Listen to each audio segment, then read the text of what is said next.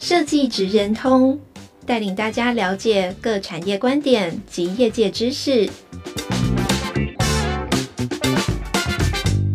以设计的角度切入，让大家理解各产业中设计职人的成功关键或必备技能，快速掌握产业与设计脉动。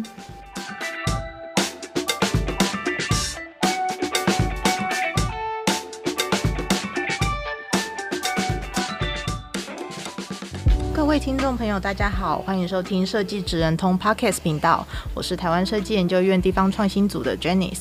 今天我们很荣幸邀请到二期设计的创办人林承轩导演，然后来跟我们聊聊就是动态设计。那首先请承轩来先跟听众朋友们打声招呼。嗨，各位观众朋友们，大家好，我是二期设计的导演承轩。那呃，很开心今天能够有这个机会来电影院跟大家聊聊动态设计的各种大小事喽。嗯，好，那接下来就由我来简单为大家介绍一下，就是呃林导演的一个背景。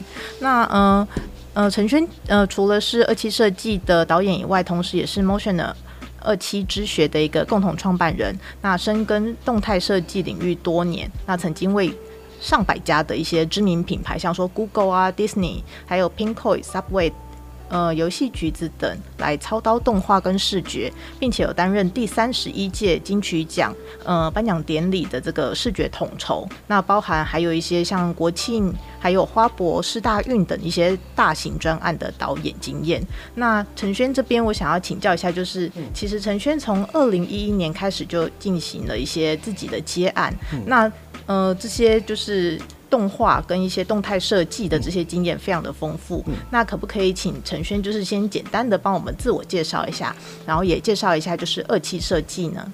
嗯，好，呃，我们主要公司的这个业务在于动态视觉之外，其实还包括了很多周边所有各式各样视觉上整合的一些呃服务哦。那呃，其实就如我们的名字二期，它就是一个呃。两栖就是有点跨领域的这个含义在里面，所以其实我们公司从包山包海，就是从呃一路的平面视觉到视觉的整合包装，到让它动起来，包含到呃它动起来有动画、有呃拍摄、有特效等等，其实都有在做整合。那呃我们在刚刚的这个 James 刚刚很详详细的介绍里面可以发现到，就是其实在我们做过的。专案也好，或者说品牌也好，其实面向还蛮多元的。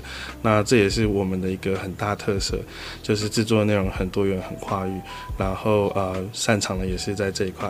对，嗯，那可不可以请就是陈轩简单的跟大家说明一下，什么叫做动态设计？因为大家可能大部分的人都有看过动态设计，但可能不知道那个其实就是动态设计。啊，对，其实大家在看 Netflix 的时候。打开 Netflix 那个灯灯，然后它会有一些线条飞进去，那个就算是动态设计了。对，但呃，我想可能很多人会觉得说啊，那个不是应该叫动画吗？其实动画跟动态设计它还是有点差别的。呃，动画，你想我们会讲的英文是 animation，但是动态设计其实它会讲 motion design。那它的差别就在于说，我们一般呢，如果要细分一点的话，动画它会像是皮克斯。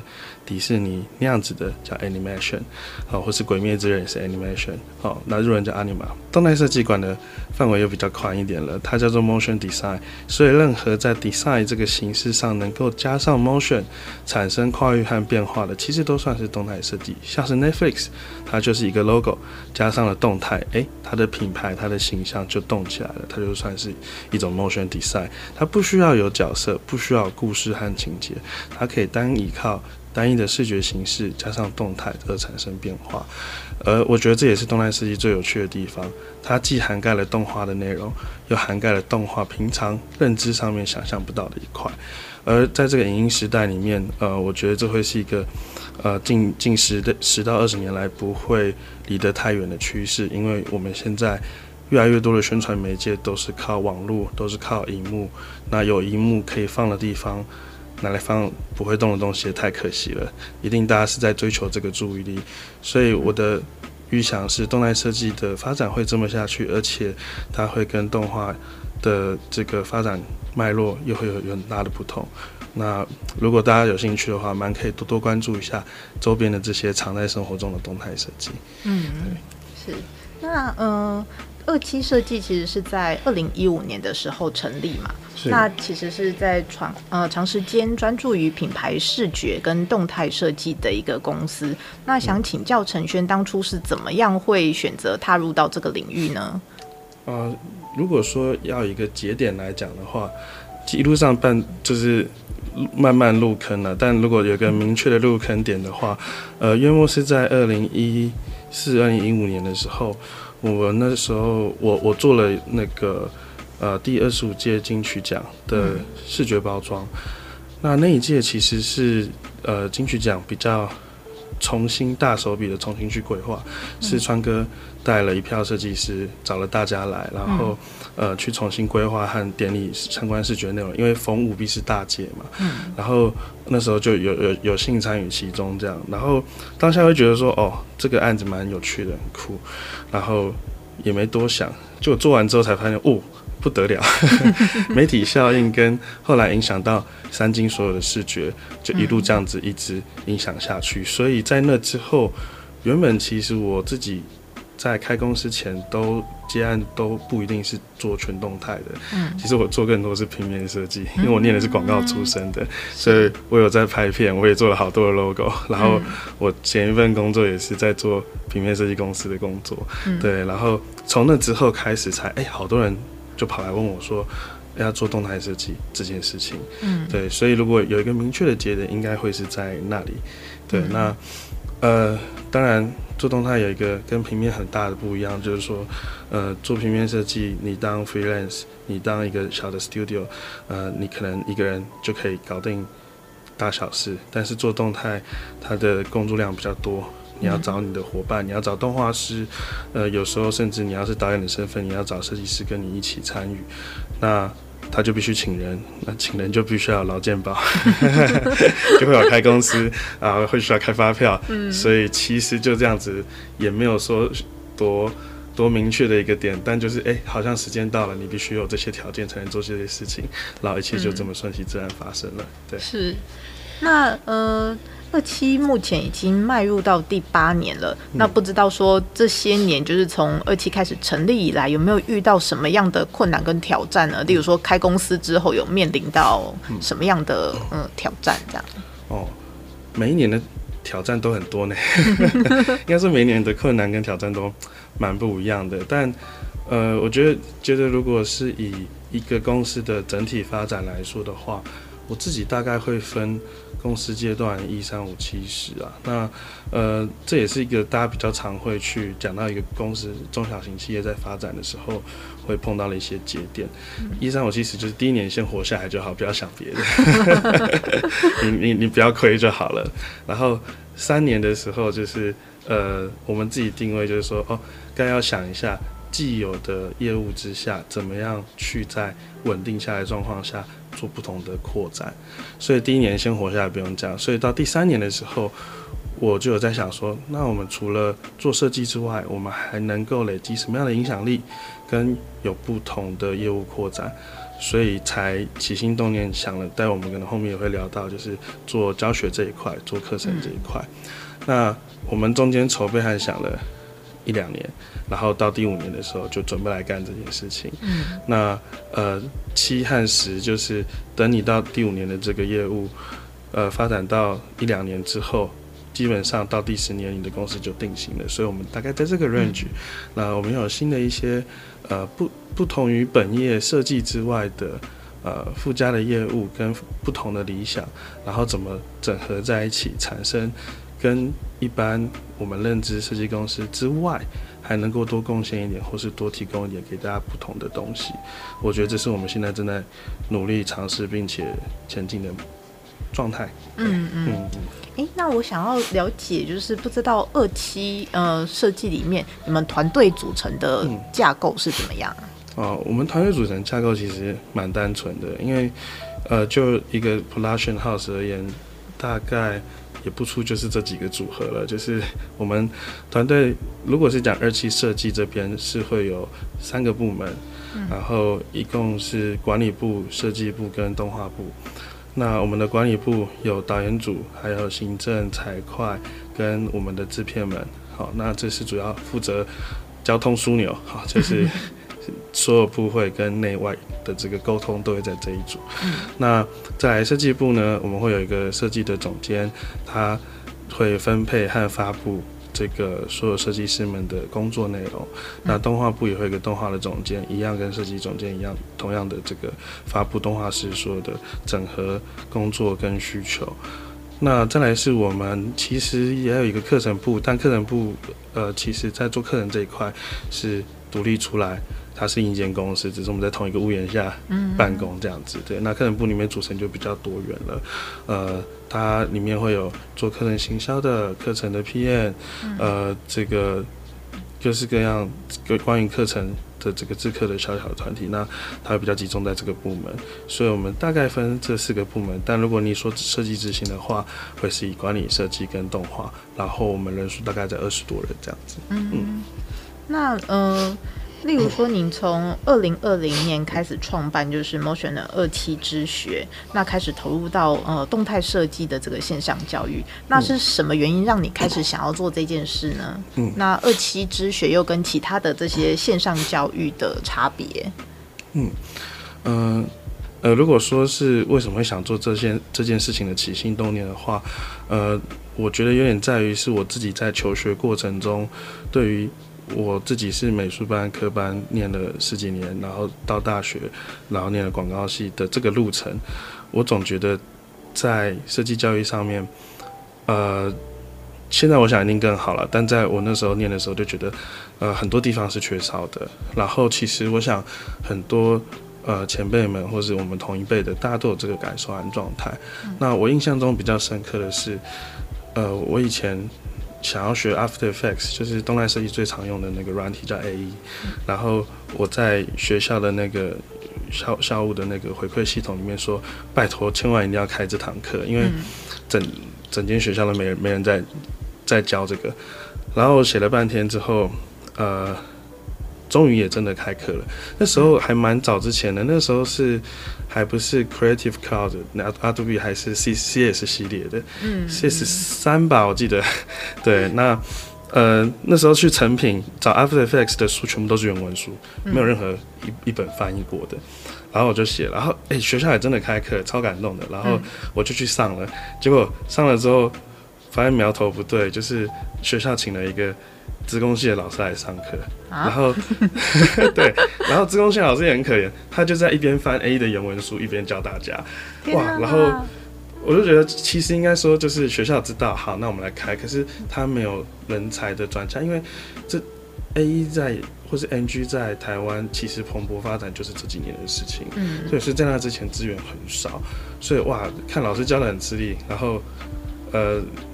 后来老师也也也也知道哦，这个学生可能就想多了解一下，所以老师也很常找我聊。所以我觉得那个错不在老师，因为他本来专业就不在这，他被抓过来上这堂课。我觉得点是在于说产学之间的衔接，嗯，一定不会那么的及时，是对，一定一定会有落差。然后呃，所以我觉得也不全然都是学校跟老师的问题，但好像总有一些改善的方法。在，我觉得它会是对于整个长期业界的生态来说是重要的，因为，呃，举例来说，那时候我毕业之后，呃，我们同一辈的，就是，呃，好多同业的朋友，像是呃，我们比较好的，像 Misco 啊，或者是木子啊等等，大家的老板们创业这样过来，一问，大家其实都是自学的，嗯嗯，对，就是大家都是这样自学过来的，然后。呃，我就有点小感慨，就是觉得说，哇，那你看我们那时候大家还好自学，然后才 building 了现在这个生态业界。如果下一代他们一开始就有很好的资源，那进到业界来的状态一定会更好，这样业界才会更完整。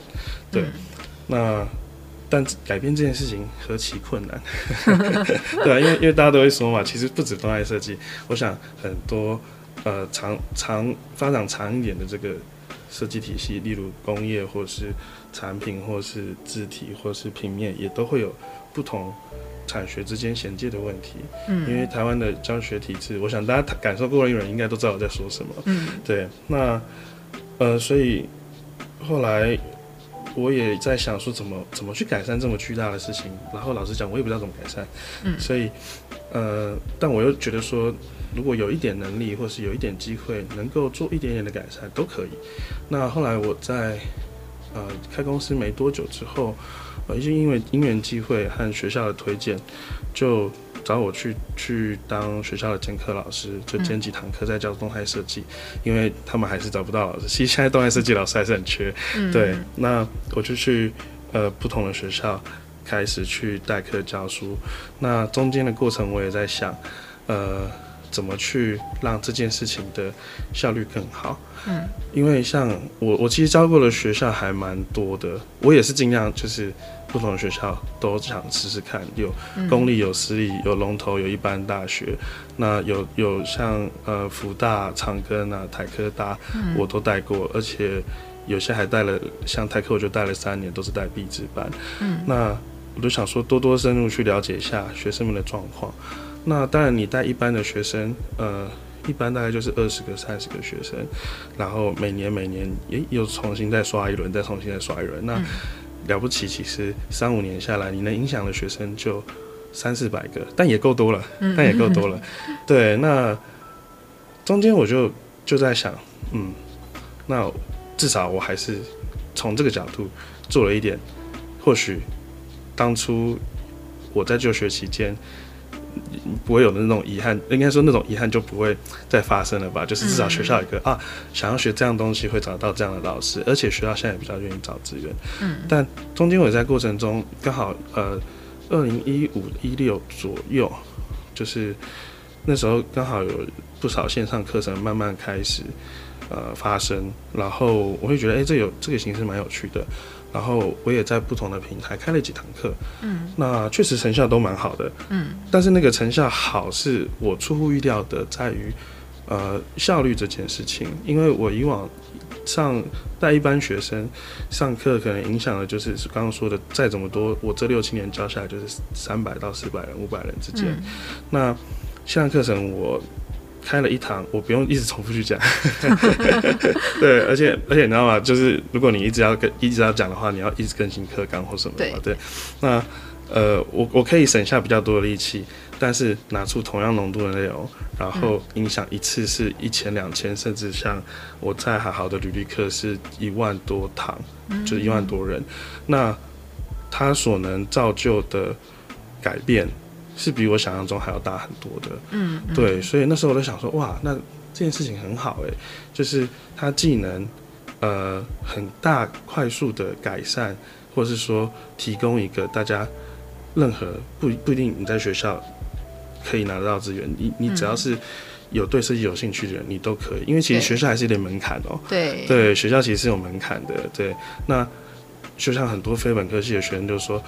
呃，老师，我如果要念设计，我是不是要去考个什么研究所跟设计有关的？嗯，那或是这样，好像才有办法学到一点什么东西。所以它是没有门槛的，并且是面向所有大众，嗯，大家都可以轻而易举去得到一个教学资源。我就觉得，哎，这样还蛮棒的。可是线上课程有几个问题，就是，呃，第一个是它的系统性不够，因为你一个老师不可能教完所有东西。对。那你必须学一个东西是学。不同面向的嘛，学任何的设计或任何的事情都是，就是，呃，我举例来说，嗯、呃，你不不能只学动态，你要学怎么去了解一个故事，或是说你要学一点剪辑啊，嗯，那我一个人没有办法做这么多事情，嗯，所以我就想说，哎、欸，那是不是可以找朋友一起开？但问题又来了，就是说，呃，很多线上课程虽然它有。不同的老师教不同的东西，可是大家没有做整合，所以讲的东西都会重复。嗯，那我就想说，哎、欸，我有不少朋友也在开课，然后也做得不错，大家也都认识。嗯，那干嘛不大家纠团一下？我们就以一个最完整的学习系统结构作为蓝图，然后每一个人各司其职的在大家擅长或是他想讲的地方开一门课程。所以，不管你是什么程度，想要学什么面向，学到哪里，你到这个系统里面都可以找到自己适合的位置开始做学习。嗯、我觉得这才是一个比较完整的教学制度，它有点像是学校那个系统，嗯、就是它会照成绩和面向来分，然后大家又可以选自己需要的。嗯、我觉得它才会是一个学习上比较适性比较高的状态。所以，我们跟平其他平台有什么不同？对不起，我讲了好大一圈。呃，多数的现在的线上教学平台都是。以这个平台式的内容来经营，什么叫平台式呢？就是，呃，我作为一个大的入口网站，嗯、然后我欢迎所有任何想开课的老师都来。你可以教园艺，你也可以教设计，当然你也可以教英文啊、中文啊，所以它会有好多好多的课。但如果今天单挑设计里面，你可能会看到他教不同的设计，像可能有时候，呃，教你速写也会被划到设计的区域里面来，但你不一定需要，或者说速写跟我要学的。呃，平面设计的一些，或是摄影的一些构图，好像有关系，好像没关系，你不是很确定。嗯，那这就是平台事情小小的缺点，就是没有办法。那所以后来我们起心动念就想说，那如果我们今天要有比较大的能量去把这个东西建构起来，好像就必须自己做平台。嗯，所以我们的课程很专注的在设计这个领域，然后我们去。去年和前年开的是动态设计系列，哎，偷偷透露一下，嗯，我们在今年就是二零二三年就会做平面设计系列，嗯、对，然后老师也都找好，阵容非常厉害，而且包装啊、平面装帧全部都有。那这也是我们在做的事情，就是我们希望这整个教学的系统是垂直的，嗯，而且这个垂直是配合的，呃，每一个领域大家都可以得到自己想要的东西的，嗯，最后再来是。讲一个现实层面的，这里会不会讲太长？没关系。好，就是讲个现实层面的。我觉得就是像刚刚讲到经营这件事情，就是呃一三五七九十嘛。那三年你稳定下来，你就要想办法扩展你的业务，因为其实差不多三年到五年。呃，你可能你的业绩、你的专案量跟你的这个营收，差不多应该就要到一个稳定了。没有稳定会有点危险。嗯，对。那呃，你要再突破，就是像刚刚说，你要点转型嘛。嗯嗯。那我们就觉得啊，设计真的很难，因为我们是设计专业服务，设计专业服务，我常常就说，我们就是高级的工匠。应该说，我们做的每一件事情都是克制化的。它没有办法复制跟大量产出，而这也是设计迷人的地方。嗯，所有做的东西都是专属于每个客户的，但挚爱难行的点就是，那你一年能做的就是这么多。嗯，对，那你只能不断去提升质和量，但质和量的提升是每年一定可以做的。有没有额外可以做的？我们就在想这件事情。嗯，那像是 OK，如果你是做产品设计或者工业设计，它比较没这个问题，可以自己开发产品嘛。嗯，但平面设计跟动态设计产品是什么？很难嘛？对，所以后来刚好碰到教学这个契机，就觉得哇，太棒了！它就是另外一种能够把我们所学和我们所知道知识化，它既能够帮助我们。在业务上的拓展和营收，他又能够照着我原本的理想，在教学上多耕耘，然后他又能够相辅相成。因为后来我觉得这三四年好多客户跟我说，啊，其实我是看你们教学才会找你们，我才知道。对，那那那时候就是不同的果实。对，那这也是我们想创造，就是说，除了我们像好多其他一线的 studio 能够留下来，呃，在作品上。呃，在在设计能量上的影响力之外，我们还能不能多影响一点什么？而这就是我觉得那个很棒的 sweet，很很很很不错的点，就是做教学这件事情。嗯，嗯，所以其实这是好多个面向的。嗯，对，有营运方面的，也有理想方面的，对，然后也有呃长期经营本业规划上面的。所以，嗯，稍微讲的比较长长一点，就是。嗯很难单一的面向去说，对，是，哎、那像我就是我有自己上到那个二期之学的网站去看，我觉得你们的教师阵容真的好强哦，我自己都好想要去报名课程。对 对，那像说，嗯、呃，之前陈轩啊，你也提到说你是念广告系的嘛，那你当初是怎么样，就是自学，也是透过自学嘛，然后跳到这个动态设计的这个领域里嘛？哦，对。那个教师阵容很强是必须的，我们就是想端最好的菜了，像是 TED 那样子。对啊，对，就绝无虚发。对，好，那呃，也谢谢 Janice。好，好，那呃，关于自学这件事情，其实我我我我有点误打误撞吧，就是在于动态影像的学习这一块，因为老实说，广告系就是一个很杂的系。嗯，对，那。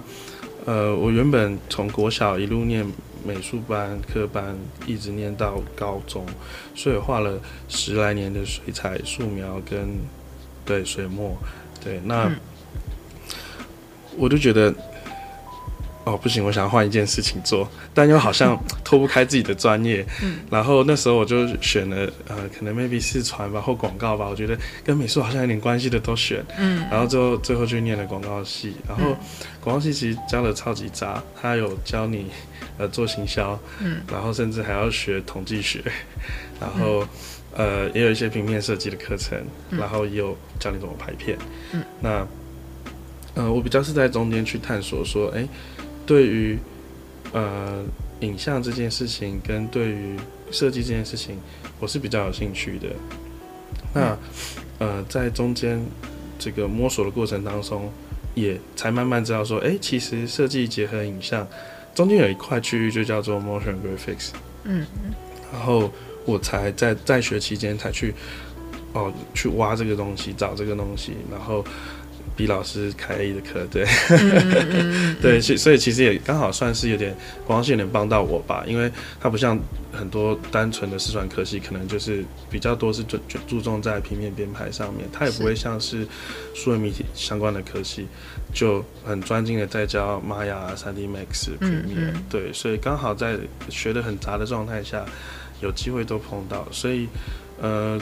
我建议就是多数学生们，如果在学校一点时间的话，呃，还不是很确定自己要做什么的话，就多选选课，多看看，都其实蛮有帮助的。嗯嗯嗯，对。那像说，我们知道这几年就是动态设计在整个社会上应用的层面越来越广。嗯，那你觉得说要做出一个好的动态设计的话，有没有什么成功的关键呢？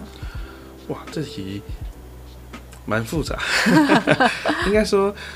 成功的条件会不一样，嗯，对，成功的条件会不一样，因为，呃，动态设计它能够放在的载体非常的多，嗯，那，呃，为什么会说成功的条件会不一样呢？因为像有时候我们在一开始专案做都还没开始做之前，我们都会先问客户说这要放在哪里，嗯，你会想要放在哪里？因为对我们来说，放在一零一的 LED 面板上面，跟放在捷运的月台上，跟在电视中的广告。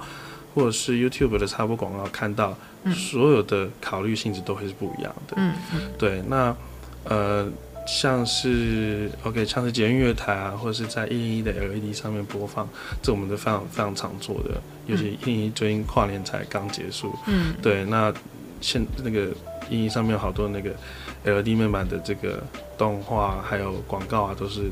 近期蛮多次都是我们做的，嗯，那像这个就是没有声音的，对。对，那没有声音的，它的考虑在视觉的停留，或是说呃资讯的传达上面，哦，它的成功条件就会不一样了，嗯、对，那诶、欸，电视广告它会强迫你看完的，嗯，或者说插播广告它会强迫你看完的，诶、欸，那我们的条件就不会设在。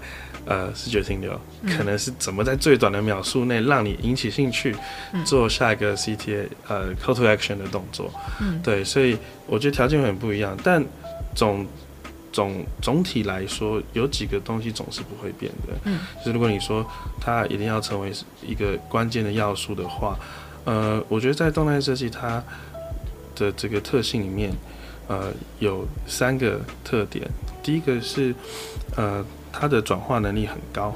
什么叫转化能力？就是，呃，例如说，像我们前面有讲到 Netflix 的 logo，嗯，它飞进去，突然间平面的东西就让你有想象了，嗯，那它就能够创造很大的影响，嗯，那，呃，我觉得如何在很短的时间内打开不同的想象，这个是动态设计在载体形式上灵活应用上面会很很有意思，而且、嗯、通常你能这点做得好就。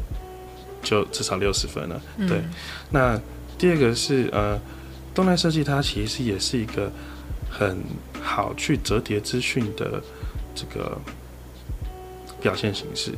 那我我讲怎么去很好折叠资讯呢？呃，我举例来说，今天我们如果要做呃一个懒人包，嗯，然后它必须让大家有兴趣、很舒服的三五分钟内看完。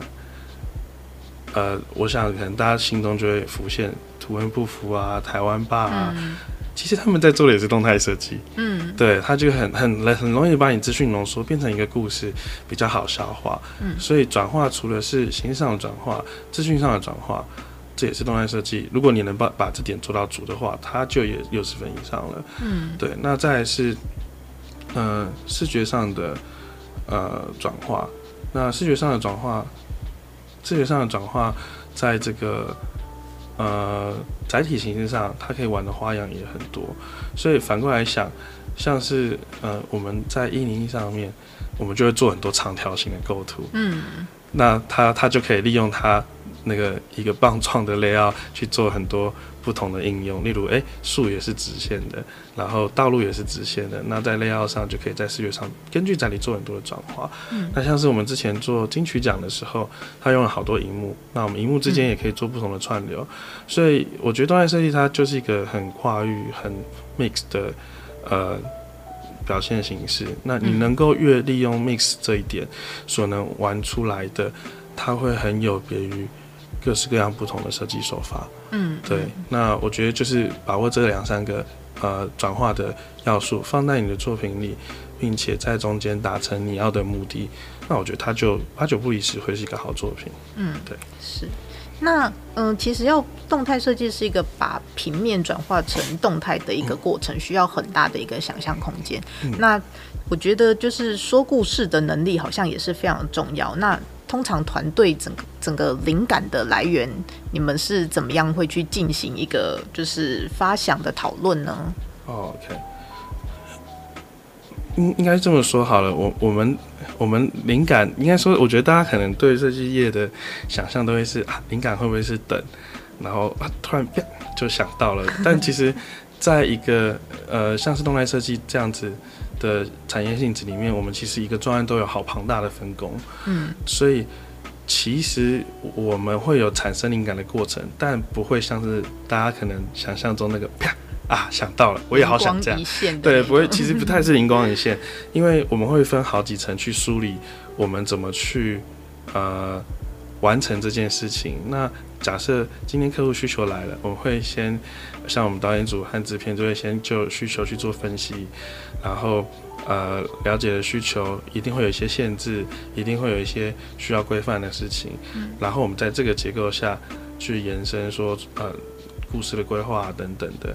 那其实你有个头，就一定会有尾。所以，我们从前面的需求一路到中后段的时候，其实前面的这个创意的构成决定之后，我们。也会是根据前面的需求跟前面的创意构成去想下面的视觉，嗯，那下面的视觉规划和设计好，动态也一定是发了前面的视觉跟创意的构成，再去做动画的这个转化，所以它其实是一层接着一层的。但你最后看到结果会觉得说哇，很有意思，它就是好像是一个很庞大又很完整的创意在你眼前，但它其实是。抽丝剥茧成好多层，在不同的阶段，大家做不同的事情组合起来的一个结果。嗯、那你远观就会觉得它很庞大，但其实你拆到每个流程里面来看，其实大家就是不同的工作。像呃前期的创意啊，然后视觉上的规划设定啊，大家都是环环相扣的。所以、嗯、呃，动态设计是一个还蛮需要，我自己觉得啦，是需要蛮流程化的一个产业，因为它所参与的人需要太多了。所以我觉得动态设计。说灵感反而更像是大家在一起共创，嗯，然后在不同的面向，在导演的面向、设计的面、设计师面向、动画师的面向，共同在不同的领域去共创所组成的呃集成体。所以，呃，我想可能 maybe 啦，在各自各司其职的部分会有那种小小的啊，好像可以做什么，好像可以加什么，嗯、但不会是啊，突然所有东西都完成了。嗯，对对对，嗯、比较像是这个过程。是。嗯，那像说就是二期到目前为止已经做过非常多，就是非常知名的案子。那有没有什么案子是你非常想做，但是目前还没有做到，你未来想要去做的这个方向呢？好多哦。其实应该说，嗯、呃，我我们一直都对很多合作都抱持着，然后就是因为开始许愿，对啊，因为因啊，像我们其实。呃，其实我觉得光同样的主题，每一年做不同的合作都很有很有趣。像是我们跟森元也有做做了几届的文博会跟设计展，嗯，然后光每年不同设计展、不同的城市的特色，就觉得哇，挑战都很不同，嗯，然后都觉得很有趣。对，我觉得光还有像我们国庆然后金曲奖，其实光常常每年做的东西都觉得很有很有趣，每天的挑战都不同，嗯，然后。呃，有时候会是完全想象不到的，像是，呃，可能有些载体，像是我们刚刚讲到那个一零一的载体，是，或是说像我们之前北艺中心开幕的时候，我们帮他做一个开幕的预热影片，他是要投在那个贡丸，就是北艺中心那个皮蛋豆腐，圆形跟方形，我们投在那个圆形上面，哇，那圆形可以玩什么？说哦，这种我们都觉得超有趣的，因为呃，他每每我觉得做设计有趣的就是他每天碰到的。行业每天碰到的需求跟状态都不同，虽然你有时候会觉得说，天哪，也太难了吧，嗯、它也是一种困难，但我觉得它也是一种挑战。那如果说真的一定要讲配合什么，或是跟哪一个品牌合作吗？倒也真的蛮难讲。但你一定要我选一个的话，我应该会选 Apple 吧，但一定不好做，对吧、啊？因为哦，我们真的是赞助他们家不少呢。希望做完之后，Apple 会提供你们一些赞助，这样。对，那因为因为我觉得像是呃，Apple 这个品牌的调性很有趣，就是呃，它的它的规范极其严格，嗯，对，然后呃。它又有它的气质和品牌，如何在里面去拿捏出一个还不错的 balance，我觉得那是非常非常有挑战的事情。嗯、但其他很多一线国外的 studio，像 Buck 啊，像是、嗯、呃这个 Muse 等等，其实都帮 Apple 制作过。嗯、然后我觉得如果台湾能有这个机会，应该蛮蛮想试的，但也不一定啦。我觉得就是其实各式各样的 branding 或是任何的载体、任何的案子，不然。我们就算我们很常合作，每次都还是保持的很大的好奇心。对，好哦。那最后的话，就是有一个问题，就是想说，陈轩有没有什么建议可以送给未来想要从事动态设计的这些同学呢？嗯嗯、呃，我觉得不论是你现在。往前的方向是我想要进动态设计领域看看，还是我很清楚了我要当一位设计师、导演还是动画师，在里面的分工，或是呃听完这集 podcast 你觉得动态设计蛮有趣的，我觉得无论是哪一个方向的这个同学或朋友们，呃，因为每个阶段会有不同的需求嘛，但我觉得总归不变的是，呃，如果想要在这个业界里面有一个好的 basic 去成长的话，我觉得不外乎就是三块，就是有质有量有多稳，就是呃，第一个是最基础的，就是你在 building 自己的作品跟累积自己的时候，它一定要保持一定的值，好，那呃在值的这个状态下去把控量，也不能少，因为我常常看到好多。很棒的履历，他作品超级好，但他只送了两件。嗯，我就会担心说，嗯、哇，那会不会只做这两件 OK？嗯、对，所以如果有一点值的这个水准在了，就算那个值不是说很稳定，但是有一定的 quality，你可以试着多累积量。对，那呃，除了做自己的作品和累积有一定的值跟一定的量之外，我觉得还有另外一个很重要就是，呃。自己的感知在哪里？就是有多稳的部分。那这个感知可以分成不同的层面。一个层面是，呃，你对你自己在于自己特性上的定位会是在业界的哪个样子？我是适合做逐格动画的吗？还是我是适合做 NG 一点的？我是适合做解释性的？嗯。那同样同区块，你有兴趣的，或是你想发展的公司作品又有多少？就是假设哦，你很喜欢做比较偏设计形象类型的，那你可能会认识，呃，我们就热气设计或或 JL 或是 Pito、嗯。那如果你喜欢做主格，你可能会认识 Miss Co、嗯。如果你喜欢做特效，你可能会认识仙草。嗯、对，就是你你对你自己的感知跟你想要前进的地方，所所有的认识跟你 follow 的程度，呃，我觉得它也必须是平衡的。对，那你才会知道说，呃，我现在状态在业界的哪里，跟我要怎么去前进它。所以我觉得保持累积自己之外，也要保持呃增长自己所能看见的范围。那我觉得其实就这个好 basic 的就可以，对，走很远。对，那嗯，最后最后的分享就是说，如果今天你做了这个行业一段时间，已经不是往前在累积的阶段了，你已经有充足的作品，也有点工作经历，那你觉得呃，我好像都到一定的 level 的话，我觉得在这方面的朋友，呃，可以想想一件事情，就是。不要单纯的从创作去获得成就感，这样子是很危险的。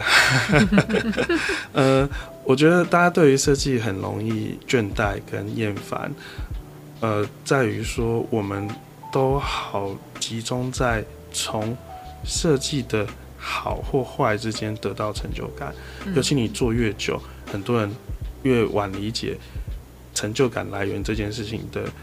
这个状态的话会越危险，就是很多哇，我就觉得啊，做设计做得很好，怎么突然间就不做了？嗯，反而觉得倦了，或是或是或是累了，但就说不出什么原因。我觉得在于说，因为呃，商业案呢、啊，它其实。比起创作，它会更像是共同创作。嗯，你跟客户是一起前进的。嗯，那它就像是经营夫妻关系一样，没有什么都事情都是你说了算。你一定有你理想的样子、理想的作品、理想的样貌，可是总不尽人意。那当然一定会有那个 one shot，就是哇，你你最想做的案子、最想呈现的样貌都做到了，那当然很棒，会给你很大的成就感。嗯，可是一直。也不是每天过年的嘛，一直以来就也不是这么顺利的嘛。大家都说啊，卖鸡排啊或什么，而且是，呃，他一定会有不顺遂的地方。那我自己看待的方式是，当然做出好作品很爽很棒，嗯，但有时候因为客户的需求，他并不是一定需要好作品哦，他可能是要很快速或准确达到一些事情，对他来讲帮助更大，嗯，那。如果我今天帮了这个客户的忙，我会觉得也还蛮开心的。嗯，对，那会过得快乐一点。对，所以呃，我觉得可以不要把得到的成就跟跟直接的转换在做出好看和漂亮的事情上面，可以更多的时候去思考说，我的设计能够帮助到客户吗？有时候老实讲，我有时候做了一些很漂亮的东西，那不一定适合客户，我都会怕怕的，我就觉得心空空的，我觉得这样好像不太好。我们是不是应该更看核心的事情本质，去真正帮忙和解决到别人的问题？嗯，那我觉得，当你在这个思考层面上的时候，视野会宽阔很多，获得成就感来源也会多元很多。对于客户的帮助，自己的成长跟作品的好坏综合起来的时候，职业就可以比较健康一点点。嗯、对，你就不会就是做了丑的东西觉得不爽，但还是会不爽。但是就就你更能去理解和拿捏说，呃，这件事情的目的是什么？对。好，那今天真的是非常感谢陈轩的分享。那陈轩感觉就是把就是从业十年以来的经验谈，真的是完全的说出来，然后我听到很多真心话。对，希望希望我话不会太多。不会不会不会。好，非常谢谢陈轩的分享。那我们就谢谢，再次谢谢陈轩，谢谢谢谢。好，拜拜。拜拜。